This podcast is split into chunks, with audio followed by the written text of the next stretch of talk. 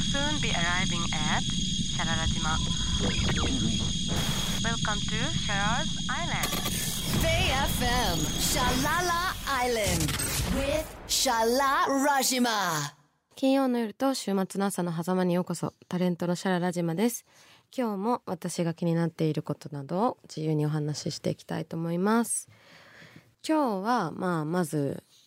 今週というか、まあ、この1ヶ月、結構ね、私、前もお話ししましたけど、一人飲みを割と続けてて、年末年始に外で動きすぎて、割と家でゆっくりしたりとか、あの、仕事したり以外、あんまり外出てないんですけど、出るときは大体、わ、あそこのお店のあれが食べたいって出るんですよ、大体。で、そうすると、今食べたい。今しか食べたくないってなるから、誰か友達とか誘ってみたりするんですけど、みんな誰しもいつでもタイミングが合うわけじゃないから、あと何時間ぐらいで行けるとか一応聞いてみるんですけど、全然タイミング合わず、結果一人で それを食べに行くっていう流れにいつもなるんですよね。しかも大体私、あの、昼間、日が出てるうちに、あ、あれが食べたいみたいにいつもなるんですけど、大体その、昼だから美味しいパスタのランチをしようみたいなのは、なんかあんまり向いてないっぽくて、お腹が空くと、大体もう、は、あそこの唐揚げが食べたいとか、あそこの青唐辛子の漬物が食べたいとか、もうすでに食べたいなって思うものがもう居酒屋バイブスなんですよ。で、まあ日がまだ出てるし、で、そうなるともう居酒屋に行くしかないし、で、日が出てるから居酒屋に一人で行くしかなくなるっていうルートなんですけど、最近行った居酒屋で見つけためっちゃ今も食べたいなーってずっと思いながら収録してるんですけど、結局その昼飲みとしてやってる店って、まああんまり赤羽とかだったらやってるんですけど、まあね、昔は地元でしたけど今はちょっと遠くに住んじゃっているので、近くにはね、あんまり昼飲みやってる店はないんですけど、まあでも大体5時台から空いてる居酒屋って結構あるんですよ、実は。で、5時台から大体私は、あの、駆け込みます。居酒屋さんに。オープンと同時に。別にまあそこでめっちゃ酒を飲み倒してるというよりも居酒屋メニューを、にフォーカスしてるんですけど、それでなんか最近出会ったのが、あの、ゆり根の、ゆり根ってわかります？ゆりの根なのかなあれって。白い、あの、お花、花びらみたいな感じなんですけど、ゆり根の素揚げに出会って初めて。ゆり根は見た目はなんからっきょうっぽいんですけど、なんか剥がすと白いバラっぽいなんか形になってて、で、それをなんか素揚げ、ほんと真っ白いまんま素揚げしてて、塩と梅肉につけて食べるみたいな一品だったんですけど、ゆり根自体私見たこともないし食べたこともなかったから、ゆり根とはと思って頼んでみたんですけど、結構新しい出会いでしたね。あの、昔、えっとね、吹きの塔にハマってた時もあったんですよ。で、吹きの塔って、もうちょっと苦いと思うんですけど、吹きの塔よりも苦くなくて食べやすい感じでしたね、ゆり根は。結構、もうちょっと甘くて、苦味はなくて、でもなんかさっぱりしてる。けど味も濃いみたいな感じでしたね。ね、こう、ゆり根から吹きの塔を思い出しましたけど、吹きの塔にハマってた時は、吹きの塔の天ぷら？吹きの塔の唐揚げとか、吹きの塔揚げたやつがめっちゃ、なんで私それハマったんだっけ？なんか多分行った居酒屋で多分たまたま誰かが頼んだんだよね、冬で。で、吹きの塔と聞くと、もう思い出すのは一つだと思うんですけど、小学校の時だったと思うんですけど、絶対国語の時間に出てくる吹きの塔の詩みたいなのありませんでした？覚えてます？あの、出てくるんですけど、その時ずっと吹きの塔、吹きの塔言わされて詩、音読するからね。なんだよ吹きの塔ってってずっと思ってたんですけど、大人になってから吹きの塔の天ぷらを食べて、やっと吹きの塔を知りました。結構感動したんですよ、最初吹きの塔を食べた時に。あんなに吹きの塔について言わされてたのに、吹きの塔のことを私たち知らないままあんなに吹きの塔って言わされてたんだと思って。しかも結構、ディープな味というか割とねフキノトウって苦味が強いんで結構な大人な味だなと思って。私はめっちゃ好きでしたけどビールと一緒にねこう飲むとめちゃくちゃ美味しかったんですけど。でちなみにこうフキノトウ多分ね注文の多い料理店っていうあのそれも国語の時間やると思うんですけどでも出てきてたはず。フキノトウの何かが。あの注文の多い料理店は結構長い話だったと思うんですけどそこでもねなんか食材としてやたら出てくるんですよ。フキノトウが。国語の。なのにちっちゃい子は食べたことないっていうね。気になる食材でした。そうだからそのフキノトウ以来のユリのねは結構衝撃的でフキノトウよりも見つかりやすそうな感じはしたけどどっちの方がレアなんだろうなんかちなみに千葉では生落花生が秋になるとできるらしいんですけど塩茹でして食べるそうですよね。落花生塩茹でで食べたことないな私。気になります。そういう流れですよね。フキノトウもユリのユリの根も。居酒屋で出てくるんだ。えー、一人飲みするとだんだん新しい食材を見つけるのが楽しみになってきてそういう食材があるお店をディグりたいなと思います Bay FM Shalala Island with Shala Rajima. ソフィー・タッカーの「ドリンキー」という曲ですいやなんかこの曲は最近見つけたんですけど2016年のアルバムで「ソフトアニマルズ」っていうアルバムなんですけど私このアーティストめっちゃ全然詳しいわけじゃないんですけどあのなんで選んだかっていうと201516年7年ぐらいってなんかやたら自然とかアニマルとか 流行ってた気がするって。あの勝手な偏見で思ってるんですけどそんな感じがすごいあるなと思ってこの曲聴いてそれを思い出したんで流してみました。このねソフトアニマルズっていう EP のジャケもキリンが大自然にいるんですけどちょっとヤシの木っぽい木も生えててヤシの木じゃないこれココナッツかな？うん。同じか。うん生えててその中にキリンがいるんですけどこのやたらちょっとサバンナというかアフリカというかこうありつつ大自然みたいなちょっとジャングルっぽい感じをダンスミュージックでミックスするみたいなのがやたら2016-7年あったと思うんですよね。トロピカルハウストロピカルな感じから今のハウスの流れにつながってるんでしょうねもしかしたら。トロピカルジャングル流れからハウスなんだろうな。まあでもその2016年ぐらいの時期って自分もまだまだすごいまだ学生とかで全然若かったんで鮮明にね シーンは全く捉えられてなかったんですけど今逆に遡ってみるとなんかやたらそういうの見たなっていうのが今わかるっていうね。すごいですね。面白い。例えば私よくあの、まあ、70年代っぽい音楽とかみ表なんていうんですかそのジャケとかあの服装とかいろいろあるじゃないですか。なんかまあ割と60年代70年代80年代90年代までは割と明確に私も分かってきたんですけどまあ大体音楽とつなげてそういうのって勉強するというか、まあ、だんだんニュアンスが分かってくるんですけど音楽聴いてると。でその人たちが着てる服とか見てるとやっぱその時の流行りがすごい反映されてるんでだんだん勝手に習得していくんですけど90年代までは割と分かりやすくてで今はやっぱ Y2K っていう前も言ったけど early 2000みたいな2000年代の流行りの感じその Y2K で多分2000年もどんな感じかやっぱ20年ぐらい経ってこう表彰がすごい浮かび上がってきたと思うんですけどやっぱ2000年年代までも今私もだんだんこう認識できてきて。で2010年代っていうのが一番自分がまだ子供で少女だからこう何が流行ってるのかっていうかそれが世界だったからあんまりまだこう客観視できてない時期だったから多分2010年代のことは2030年ぐらいになったらなんかうまく見えてくるんでしょうね。こういう感じだったよねみたいなのが。後半はちょっとトロピカルだったのかもって今思いました。前半は何だろうな。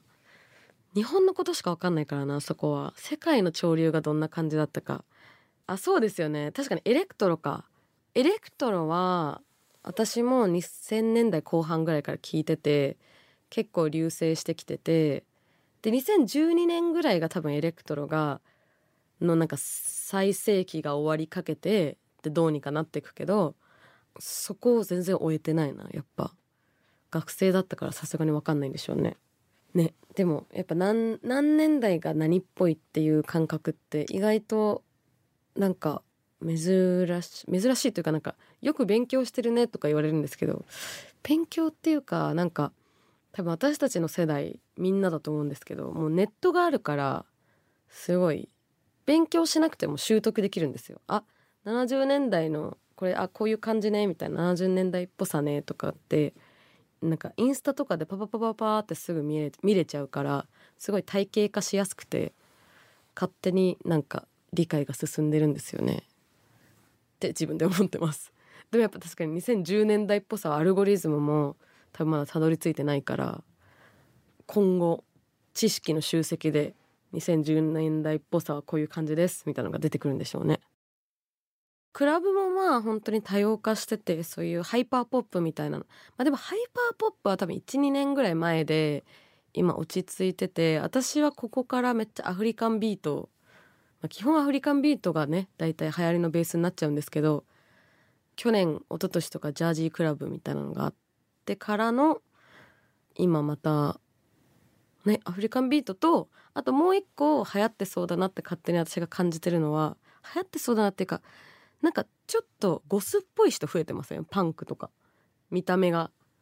で別にパンクっぽい音楽ゴスっぽい音楽やってるかっていうとちょっと違うけど見た目の潮流はちょっとパンクゴスがちょっと流行ってきつつでも多分これ一瞬なんだろうな。一瞬なってそこからまた2010年代の初めの感じに戻るのかな。もしかしたら。ねそうですね。ぐらいになるのかなって勝手に予想してます。この何々っぽさだけの話結構好き VFM.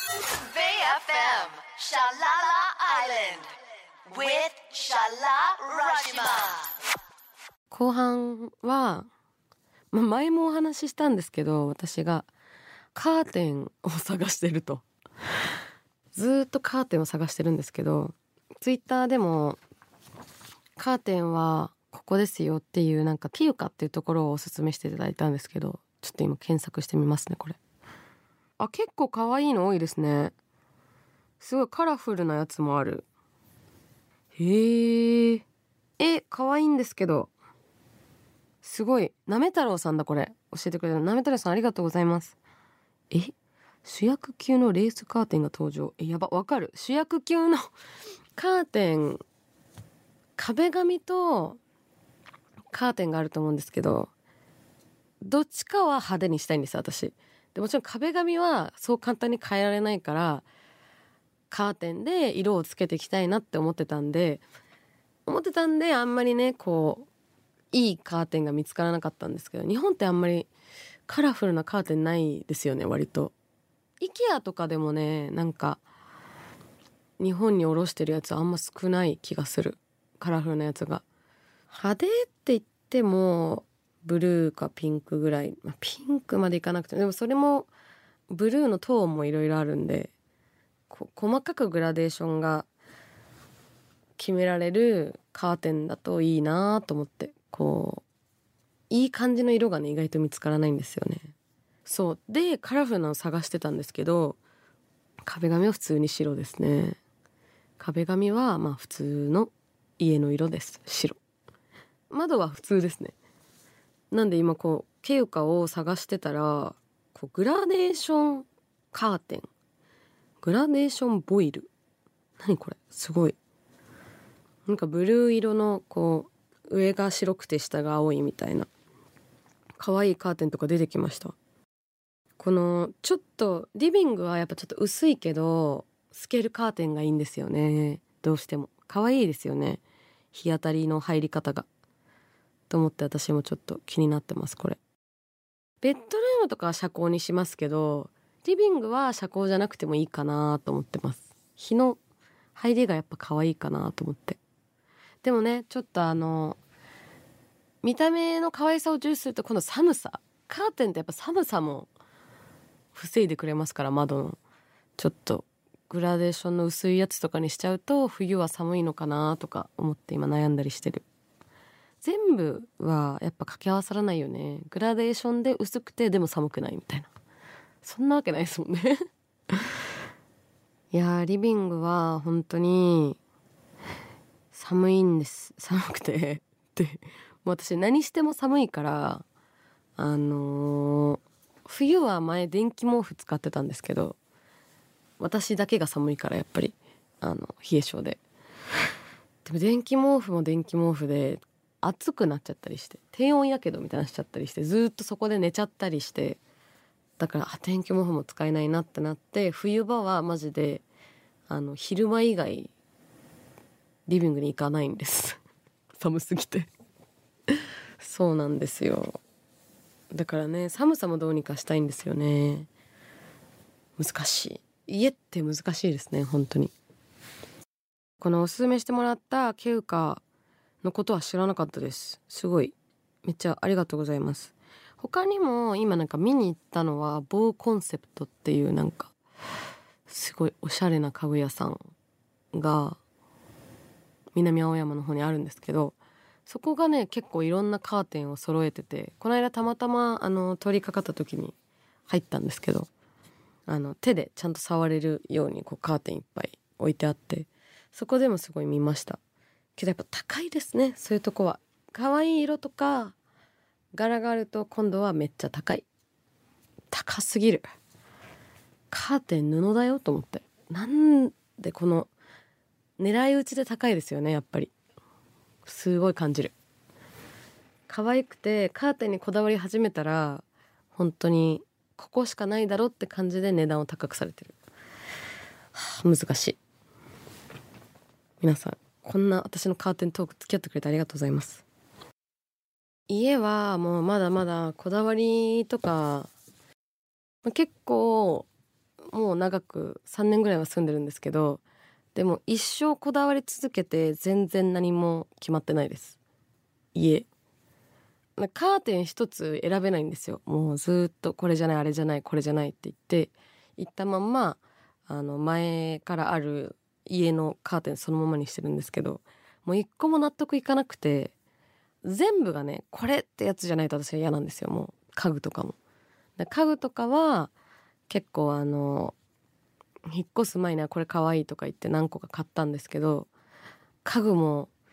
置い置くだけじゃねやっぱこう壁の色とかカーテンとか床とか全部気になっちゃってもうどれをどうしようみたいなずっと一生やってます結構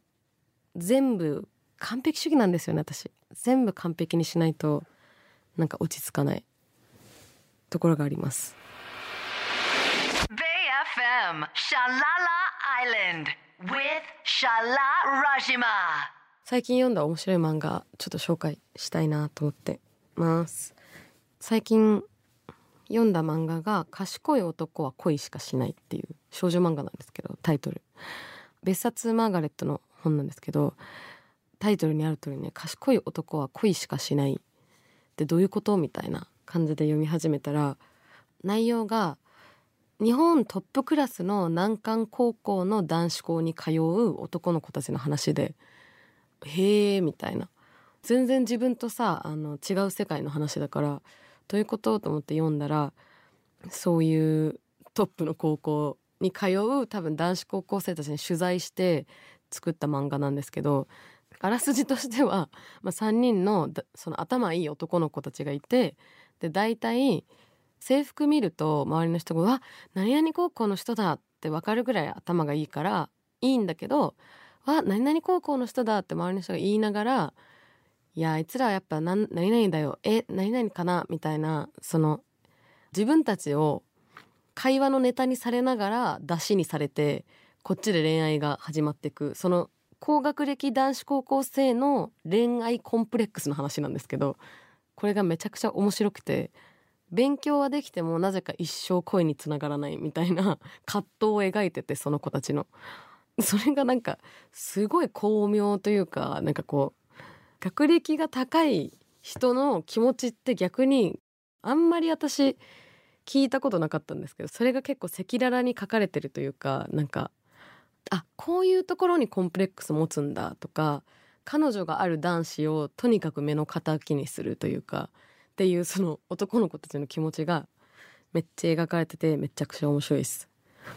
で3人の男の子が主人公なんですけどそれぞれ3人ともキャラが違ってて1人がすごい勉強できる秀才で恋愛体質すぐ恋しちゃう。でこの人が一番、まあ、メインでこう話が回るんですけどもう一人友達があの勉強もできるし顔も良くてでも性格めっちゃ悪いみたいな。で3人目が顔もいいし勉強もできてで本物のお金持ちでですごい心も優しいっていう3人なんですけど そのその3人で繰り広げるんですけどその主人公の勉強ができる恋愛体質の男の子がとにかく行く先々で恋しちゃうんですよ。行ったカフェの店員さんを好きになっちゃったりしてその店員さんに好かれるために一生懸命その受験みたいに頑張るんですよ。大体そのあの店員さんに好かれるために。でも受験じゃないから恋は全然うまくいかないんですけど いろいろ分析していろいろ勉強していろいろこう戦略を立ててみるんだけど全部うまくいかないみたいな。で私がすごい好きなこれまだ1巻しか出てないんですけど1巻の中ですごい好きな話があの日焼け止めだったっけな？なんかその主人公の男の子があのニキビができてでそれを、まあ、デパ地下で多分なんかニキビの薬を買いに行こうとしたらたまたまそのいた BA さんっていうあのビューティーアドバイザーの人っていうんですけどあの美容部員さん？美容部員さんに話しかけられてその可愛い美容部員さんに恋に落ちちゃうんですけどその話がすごい面白くてあの美容部員さんに恋に落ちたからすごい美容男子になるための努力をしてその子のなんか YouTube 番組とかをめっちゃ全部見まくってすごい推し活みたいにめちゃくちゃコメントとかしてものすごい努力するんですけどその姿が頭いいから理解力が半端なくてすごい美容部員の可愛い女の子に寄り添ったコメントをめちゃくちゃしていくんですけどそれがだんだんキモくなってくるみたいなあこうして変な人が出来上がるんだ みたいな本当に直接読めるのでぜひみんなに読んでほしい。あの作家さんが大沢みなみさんっていうんですけどこの大沢の「王」がデコデコボコのボコで「王」って読むんですね。すごいですね。頭いいんだろうな。漫画も途中途中1話1話の途中に実際に多分インタビューした男の子たちのインタビュー記事も出てくるんですけどそれも結構読んでるとめっちゃ面白いです。頭のいい男子高校生はこういうことを考えてるんだみたいな。結構本当に知らない世界だったんで面白かったです。ベイ FM シャララ島今日もいかがでしたでしょうか？なんかマジいろんな一人飲みから家のカーテンから漫画の話から。まあ何かと今日はやっぱちょっと割と最近はインドアだったんでインドアな話題になりましたけどいろいろコメントや感想など SNS のハッシュタグはラジマで募集してるので感想ください。この番組は Spotify や Apple Music などのポッドキャストでも配信中なのであの放送時間以外でも聞けるので聞いてください。番組の告知やあのいろんな情報は私の SNS で配信してるんですけれども私の SNS が LALAZIMA ララジマまでフォローしていただければそこで確認することができます。で他にもメールアドレスでも感想をお待ちしてるんですけどメールアドレスが shara.bayfm.co.jp シャラ .bayfm.co.jp になるのでよろしくお願いします。えー、では最後になっちゃったけど今日のこれだけは言わせて。吹きの塔を楽しみにお待ちしてる。以上シャララ島でした。BFM シャララ Island with シャララ島。